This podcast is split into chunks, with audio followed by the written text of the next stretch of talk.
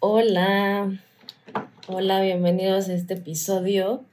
Este es este tercer episodio que estamos aquí compartiendo un poco de poesía y un poco de, de, escritores eh, que a mí me gustan y que yo recomiendo, como siempre les digo, no hay nada que, que yo lea aquí que no haya leído antes o algún autor del que hable que no conozca más o menos un poco. Quizá no soy experta, en, todos, ¿no? Es un poco, está medio cañón, pero sí procuro como leer un poquito antes acerca de ellos, este, acerca de su vida, qué hicieron, qué no hicieron, este, mm, cómo la armaron, ¿no? Cómo no la armaron. Es decir, siempre hay, hay cositas que, que, creo que podemos descubrir de cada uno de ellos que está interesante compartir también y que de alguna manera pues nos, nos van nutriendo, ¿no? Y que eso es parte de, esto y de lo, que, de lo que está significando para ustedes, para los que lo están escuchando y están haciendo de este espacio parte ya de su fin de semana, de su sabadito en la noche, eh, con un vinito, yo siempre les recomiendo con un vinito, con, con una cervecita, un cafecito, si es que no toman. Eh, quiero, quiero, em, ayer, el día de ayer grabé un live, un episodio en Instagram Live. Eh, em, mucha gente se conectó, hubo gente que se conectó. Muchas gracias por los que se quedaron, los que entraron a ver también, gracias. Creo que hay mucha gente que todavía no topa que, que yo estoy haciendo esto y, y, es importante pues para mí que se vayan enterando y vaya haciendo este un espacio en el cual se sientan Em, pues sientan esta, esta apertura para participar en él también, porque esto no es nada más un espacio en el que yo vengo a hablarles de cosas de poesía de la vida y de lo que yo escribo, sino también es una oportunidad que todos puedan aprovechar para, para empezar a compartir. Este libro, omitan los post-its que hay aquí, eh, este libro me lo regaló mi abuela hace ya algunos años. Este, mm, eh, ella también tiene como, bueno, ya, ya les había medio contado un poquito, pero ella también tiene pues, ahí el gusto por, por la lectura y eh, ella también es como de las pocas cosas que creo que tenemos en común entonces es un espacio siempre en el que ella y yo compartimos poesía que, nos acerca y nos, nos establece un lazo, ¿no? Siento que quizá con algunos de mis primos o así, tiene otros tipos de lazos, con el mío es ese, y somos un buen, entonces pues sí, cada quien agarró ahí la forma de comunicarse con ella, ¿no? La poesía fue uno de, de los que yo, de esos hábitos o no sé, que yo tomé, entonces pues aquí andamos, ¿no? Em, este libro me lo regala mi abuela en el 2005, ya tiene algunos añitos. Eh, y dentro del libro viene una dedicatoria que para mí es, ya lo había dicho, es el primer poema eh, de, este, de este poemario de Rubén Darío. Y es, fue mi regalo de, de Reyes en el 2005. Lo escribí el 6 de enero de 2005. Y dice así, yo me llamo Perla Estefanía y en mi familia me dicen Steffi, Estefanía. Entonces, dice así, Steffi, dedico este libro para ti, para que sigas cultivando la poesía. Deseo que llegues muy lejos en esta actividad artística que también a mí me ha gustado mucho. Con cariño, tu abuela. muy lindo. Y cuando lo leí después de varios años que me encontré este libro, porque pues yo me mudé y estuve en varias ciudades viviendo en la universidad, este, en México, en la Ciudad de México, pues ahí sigo, ¿no? Un rato en, chambeando y así. Y ahorita con la cuarentena, pues he estado acá en la casa, en, en Cuernavaca, y me he encontrado como libros y cosas que he escrito que tenía mucho que no leía, y pues ha sido también un ejercicio bien interesante, ¿no? Este... Vamos a comenzar. El primer poema que les voy a leer eh, es un poema eh, muy especial para mí porque fue el primer poema este, que yo, con el que yo participé en un, en un concurso de poesía eh, de declamación. Es un poema que yo me aprendí, no sé, como que después de que, fue antes de que me regalaran este libro. Yo lo leía antes en otro, en otro poemario que tenía. Me lo aprendí, lo leía simplemente ayer me preguntaban cómo te los aprendías. Este poema tiene como cinco páginas, es largo, muy largo. Este, y me preguntaba una amiga, ¿cómo te los aprendías? Y yo, pues es que la neta los leía, los leía, los leía hasta el cansancio, practicaba hasta el cansancio frente al espejo, era mi ejercicio. Este, o con mis papás, ¿no? Ahí corrigiéndome o no sé, simplemente escuchando, pues ahí, ahí practicaba. Y también lo que les comentaba es que mi mamá pues fue maestra toda su vida, sigue siendo un poco. Eh, pero pues eh, tenía una amiga que daba clases de teatro y más allá de clases de teatro yo tomaba clases como de, expresión artística y desenvolvimiento y eh, entonces este pues también es eh, fue una manera en la que, yo tuve de, de pues la oportunidad de tomar este tipo de clases y cosas así que quizá fue lo que me ayudó a que en un primer concurso pues me fuera bien y gane el primer lugar. en el primer concurso yo toda súper nerviosa, o sea, no, no, no, yo súper, súper nerviosa estaba. Siempre, generalmente me pongo nerviosa al principio de cualquier conversación con desconocidos, claramente. Este, por ejemplo, ayer en el live, obviamente ustedes no lo notan, pero al principio yo estaba un poco nerviosa este, ya conforme fue pasando el tiempo, pues obviamente ya vas agarrando confianza, etcétera. Pero, este, pues así, voy a empezar con el primero. se llama Los motivos del lobo, que es este que les cuento, por el que concursé. Los motivos del lobo. Em, de Rubén Darío. El varón que tiene corazón de lis, alma de querube, lengua celestial, el mínimo y dulce Francisco de Asís, está con un rudo y torvo animal, bestia temerosa de sangre y de robo, las fauces de furia, los ojos de mal, el lobo de gubia, el terrible lobo. Rabioso, ha asolado los alrededores, cruel ha deshecho todos los rebaños, Devoró corderos, devoró pastores, y son incontables sus muertes y daños. Fuertes cazadores armados de hierros fueron destrozados. Los duros colmillos dieron cuenta de los más bravos perros, como de cabritos y de corderillos. Francisco salió. Al lobo buscó en su madriguera. Cerca de la cueva encontró a la fiera enorme, que al verle se lanzó feroz contra él. Francisco, con su dulce voz, alzando la mano, al lobo furioso dijo, Paz, hermano lobo. El animal contempló al varón de tosco sayal, dejó su aire arisco, cerró las abiertas fauces agresivas y dijo, Está bien, hermano Francisco. ¿Cómo? exclamó el santo. Es ley que tú vivas de horror y de muerte, la sangre que vierte tu hocico diabólico, el duelo y espanto que esparces, el llanto de los campesinos, el grito, el dolor de tanta criatura de nuestro Señor. ¿No han de contener tu encono infernal? ¿Vienes del infierno? ¿Te han infundido acaso su rencor eterno Luzbelo Belial? Y el gran lobo humilde. Es duro el invierno, y es horrible el hambre. En el bosque helado no hallé que comer, y busqué el ganado, y a veces comí ganado y pastor. La sangre, yo vi más de un cazador sobre su caballo, llevando el azor al puño, o correr tras el jabalí, el oso o el ciervo, y a más de uno vi mancharse de sangre, herir, torturar, de las roncas trompas al sordo clamor, a los animales de nuestro Señor y no era por hambre que iban a cazar. Francisco responde, en el hombre existe mala levadura, cuando nace viene con pecado. Es triste, mas el alma simple de la bestia es pura. Tú vas a tener desde hoy que comer, dejarás en paz rebaños y gente en este país. Que Dios melifique tu ser montarás.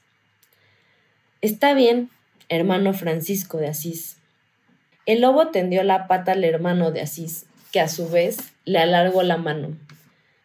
Fueron a la aldea, la gente veía y lo que miraba casi no creía. Tras el religioso iba el lobo fiero, y baja la testa quieto lo seguía, como un can de caza o como un cordero.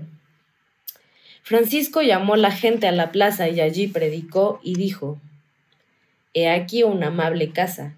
El hermano lobo se viene conmigo. Me juro no ser ya vuestro enemigo y no repetir su ataque sangriento. Vosotros, en cambio, daréis su alimento a la pobre bestia de Dios.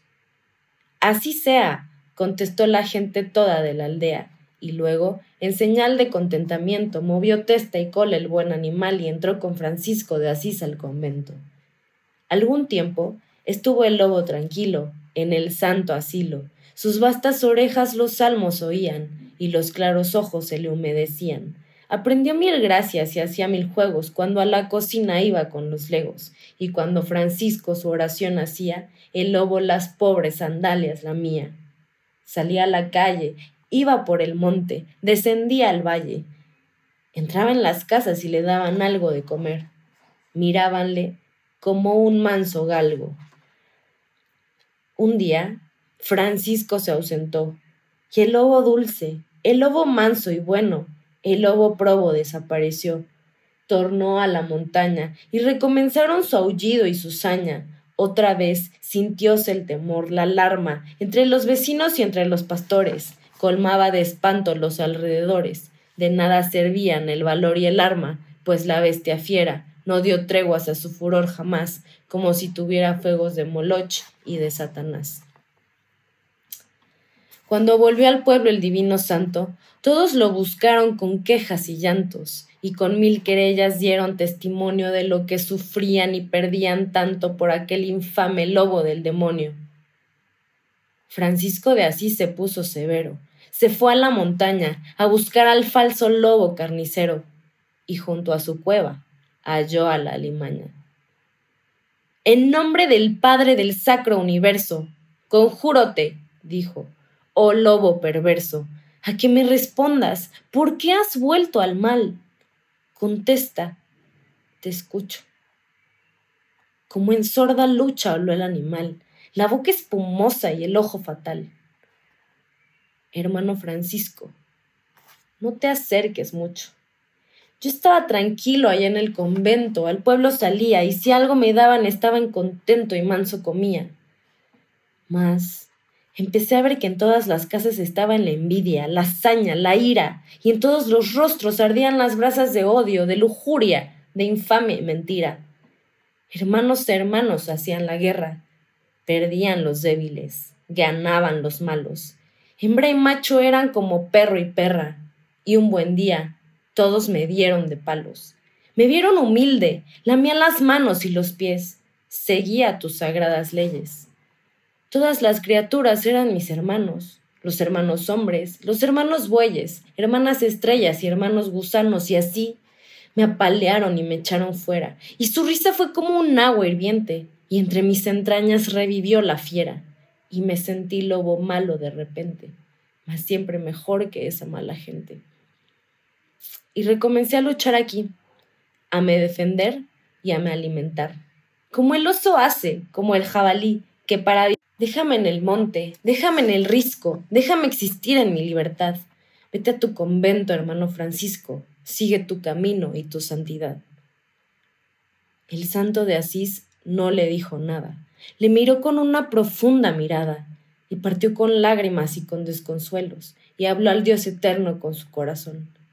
El viento del bosque llevó su oración que era, Padre nuestro que estás en los cielos. Eh, diciembre de 1913 en París lo escribió. Este es el primer poema que les cuento que, que me aprendí yo de chiquita. No sé si me aprendí otros antes, seguramente sí, pero este fue como uno de los que más resonó en mí eh, desde que lo leí. No sé, Francisco de Asís, yo creo que era un poco el contexto en el que yo creo que estaba en ese momento de mi vida, porque si ahora, como que ahora no leo tanto, tantos, tantas cosas de estas, son más eh, contemporáneos los que leo o no sé. Pero justo cuando lo leía, pues a mí el lobito me resonó muchísimo y yo decía, pobrecito, y por qué la gente es mala. Y ahí aprendes un poco también de la vida, ¿no? Con la poesía, la otra vez estaba pensando cómo te cambia y cómo te, pues sí, o sea, te va dando diferentes enfoques en la vida, te va eh, haciendo un poco más maduro emocionalmente, creo, un poco más intenso, dramático también quizá, pero bueno, es parte de... El siguiente poema se llama Eu, no sé cómo se pronuncia, según yo es Eu, y dice así, aquí, junto al mar latino, digo la verdad, siento en roca, aceite y vino, yo mi antigüedad. Oh, qué anciano soy, Dios santo, oh, qué anciano soy. ¿De dónde viene mi canto y a dónde voy yo? El conocerme a mí mismo ya me va costando muchos momentos de abismo y el cómo y el cuándo. Y esta claridad latina, ¿de qué me sirvió la entrada de la mina, del yo y el no yo? Nefelibata contento, creo interpretar las confidencias del viento, la tierra y el mar, unas vagas confidencias del ser y el no ser, y fragmentos de conciencias de ahora y ayer. Como en medio de un desierto me puse a clamar, y mire el sol como muerto y me eché a llorar. Em, hay otro poema que se llama Canción de Otoño a la entrada del invierno. Eh, Rubén Darío es alguien muy descriptivo, es un poeta muy descriptivo, crea mundos totalmente nuevos, este, es muy apegado como a la descripción de los sentimientos, ¿no? De lo que uno va sintiendo cuando está enamorado o cuando no lo está, o que el pobre lobito sentía el desprecio de la gente, ¿no? Entonces, es un, poeta bastante que, se basa como en la descripción de, detallada de los elementos de los personajes, del, sentir y, lo plasma, ¿no? Y eso se queda y eso es maravilloso. Es parte importante de, lo, de la escritura y pues uno lo comparte y ese es el fin último, ¿no? Ya tengo miedo de querer, puesto que aquello que es querido se está en peligro de perder por engaño o ausencia o olvido. Y si es querer a una mujer como me enseñó a padecer tal o cual pasado amor mío, sería en mi alma el desvarío, el repetir y recaer. Yo vi un cisne muerto de frío, ya tengo miedo de querer. Como la amistad es abrigo en la lucha de nuestro ser, aún sé gustar pan de su trigo. En un campo me fui a pasear y a ser el asno del amigo. Ya tengo miedo de querer. Quise amar a un ángel sagrado y quise amar a Lucifer, y por los dos fui traicionado. Ninguno en mi alma pudo ver lo que hay de puro condenado. Ya tengo miedo de querer. Mi vida, como asuero a Esther, mas seré consagrados ungüentos. Nadie ha visto mis pensamientos del modo que se deben ver. Yo siempre guardo mis alientos, confiado en lo que tienen de poder los misteriosos elementos. Ya tengo miedo de querer. Y a ti, a ti, fuerza desconocida. Quisiera consagrar mi vida, si algo de ti dejaras ver, y a mi ánima dolorida de tanto sufrir y caer, y a mi fe en la nieve aterida, si gracias en mí fuera encendida, no habría miedo de querer. Guatemala, otoño de 1915. 1915. También es importante mencionar que obviamente hay palabras que seguramente ni entendemos, yo en su momento pues las tuve que investigar pues para saber de qué chingados estaba hablando. Y perdón por la grosería. No me regaña porque digo groserías en mi podcast. Eh, el último poema de Rubén Darío que quiero leerle se llama Amo, Amo Amas. Este es un poema cortito, muy cortito. Este, este poemario está dividido en capítulos, en secciones. Este último es de la última sección que se llama Lo Vital Eros, carne celeste, carne de la mujer. Eh, vienen cosas muy bonitas, habla de las mujeres, de, ya saben, de, del beso de esa muchacha rubia y de esa morena, y este también está muy bueno. Este, ¿no? Y entonces en, en, cada sección va hablando como de algo. Este, en la primera sección donde vienen los motivos del lobo, o en la segunda creo es, este, pues habla, ¿no? De, de, mucho de San Francisco de Asís, tiene muchos poemas dedicados a varios poetas también, Amado Nervo, a Machado, etc. Y creo que también parte, una parte bonita de él que tiene como de hablar bien de sus contemporáneos, de sus colegas o de la gente que lo ha inspirado a lo largo de o que lo inspiró a lo largo de su vida. Entonces, bueno, el último poema dice así. Amar, amar, amar, amar siempre, con todo, el ser y con la tierra, y con todo el cielo, con lo claro del sol y con lo oscuro del lodo.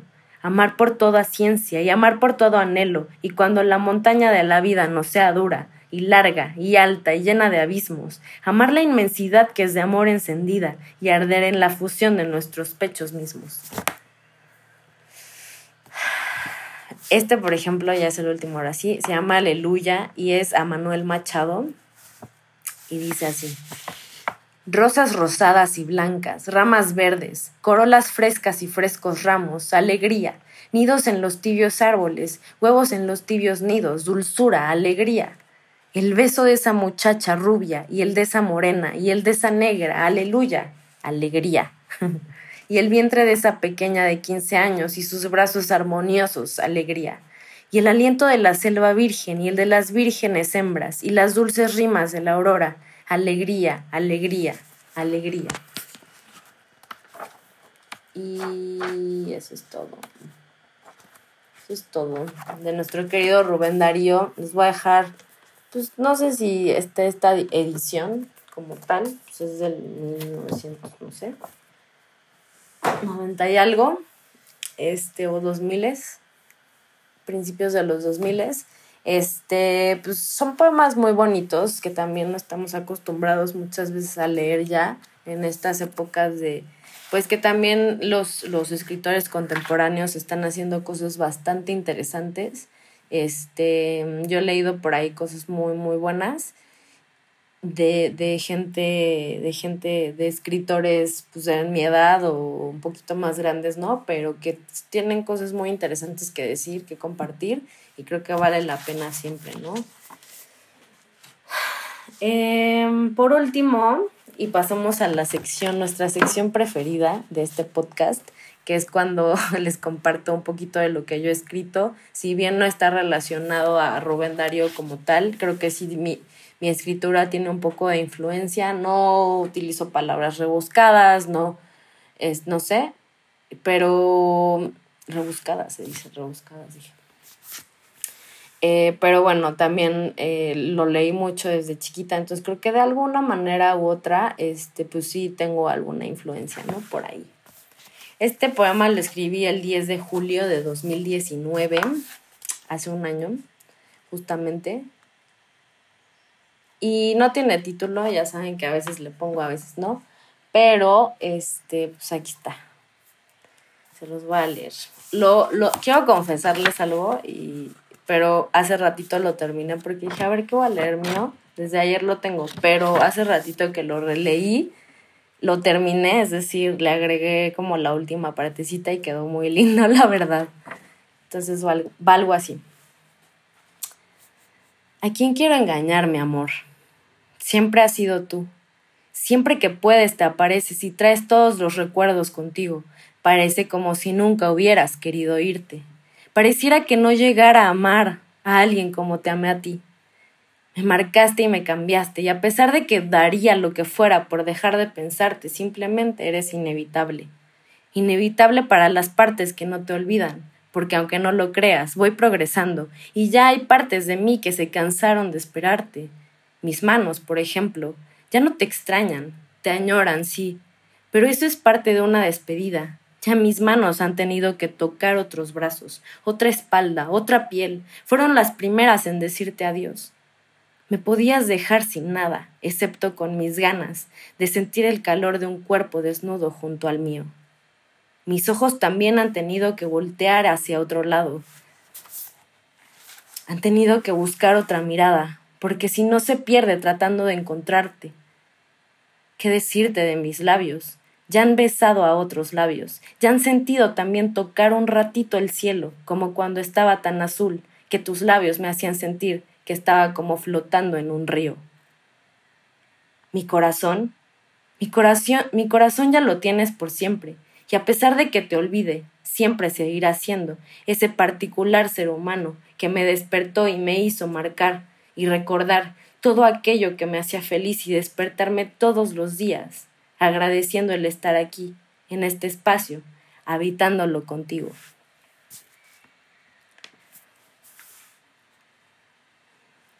Esta parte de qué decirte, de, desde que empecé a leer qué decirte de mis labios hasta el final lo escribí hace ratito y quedó muy padre, a mí me gustó bastante.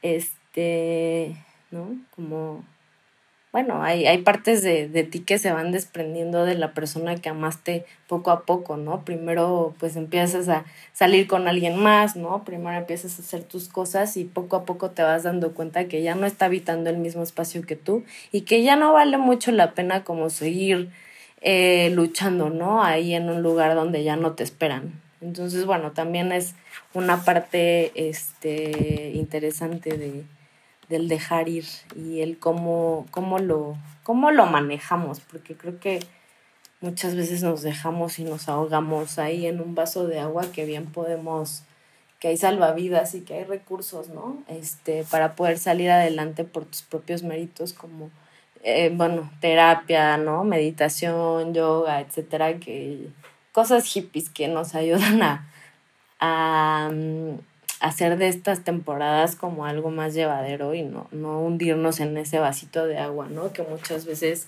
eh, tenemos ahí y que pues ahí está el vaso lleno, lleno, lleno y se llena todos los días, pero pues justo es parte de, nos, de nuestra chamba como personas y como personas que crecen en un mundo tan overwhelming aquí en o sea, en estas temporadas de la cuarentena, o bueno, ya ni es cuarentena, pero como que en estas épocas de encierro, este, y de que todos los días te vas enterando de cosas que están horribles, o sea, la semana pasada o hace dos semanas yo me enteré de varias cosas que es como de que, güey, respira porque esto está muy cañón y, se, y han habido muchas pérdidas, ¿no? Y seguirán habiendo seguramente, gracias a Dios nada que lamentar como tan cercano, pero sí, pues ha pasado. Entonces, bueno, este, este espacio también es para distraernos un poquito, yo ya aquí hablando de la cuarentena, pero bueno, también es parte de nuestra realidad y hay que abrazarlo, ¿no? Y hay que vivir con eso ahorita. El siguiente poema lo escribí el 8 de febrero del 2020.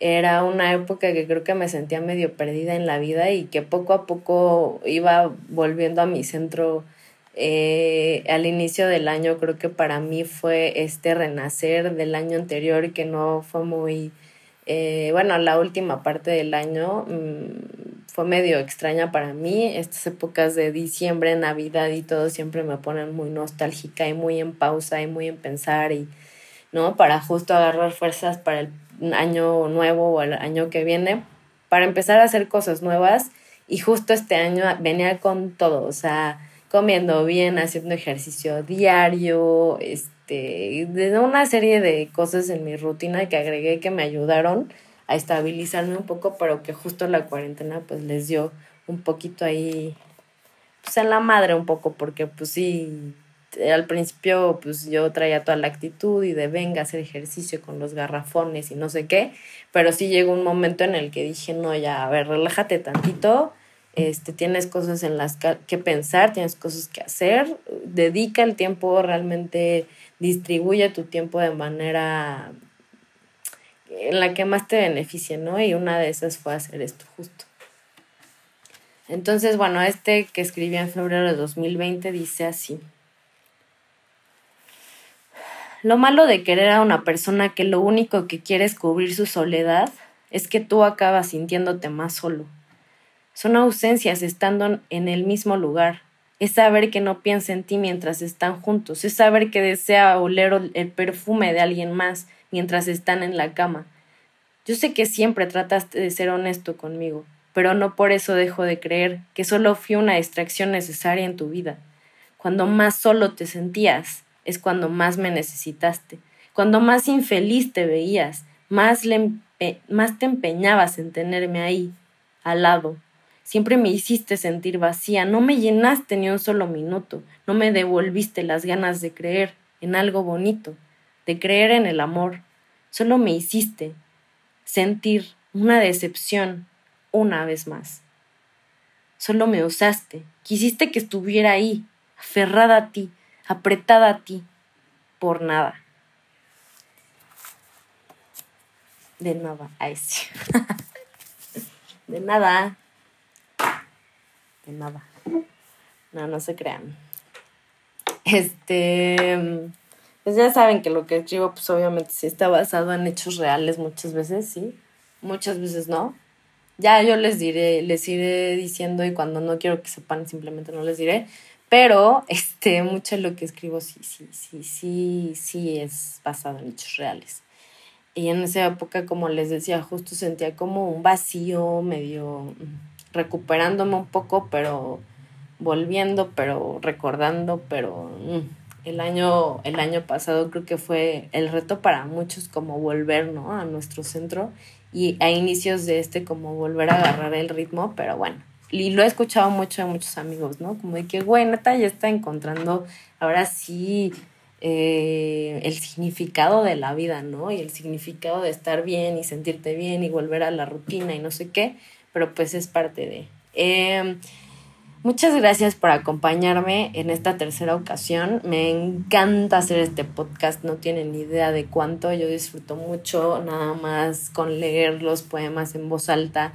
Son poemas que a mí me gustan y que les recomiendo y que me encanta que personas que la verdad no son como muy, no, no tienen como el hábito o como no, casi no leen por falta de tiempo, lo que sea que ustedes estén imaginando, o no sé, este, pues que se acerquen a mí, me digan, güey, ¿dónde compraste esto? Y este, les recomiendo que visiten algún, alguna página para comprar libros o les, ahí también en mis historias en Instagram les estoy recomendando libros este, que yo estoy leyendo en este momento.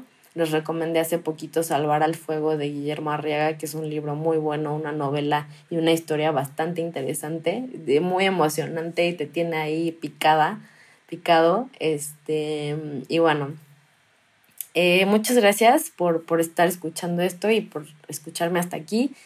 Eh, les dejo como mis redes sociales y cosas así en las cajitas de información, eh, información de Rubén Darío, sus poemas. Este, en Instagram, pues estoy como Pepe Perla, en, en, en varias redes sociales, bueno, en Twitter también. Y este, en Instagram es donde siempre comparto la info del podcast, en Twitter también, y pues en Spotify semanalmente estamos sacando un episodio.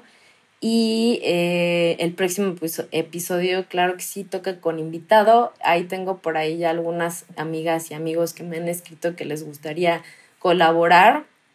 Es importante también que, que sepan que si tienen algo que compartir, que leer, que tocar, eh, lo hagan, siéntanse, siéntanse bienvenidos a este espacio para que me puedan escribir y podamos leer poesía juntos y pues que también que por ahí, ¿no? Por, por el resto de los días y que lo puedan escuchar cuando ustedes quieran. Muchas gracias, les mando un abrazo, un abrazo fuerte y fue para mí un verdadero placer estar aquí un día más.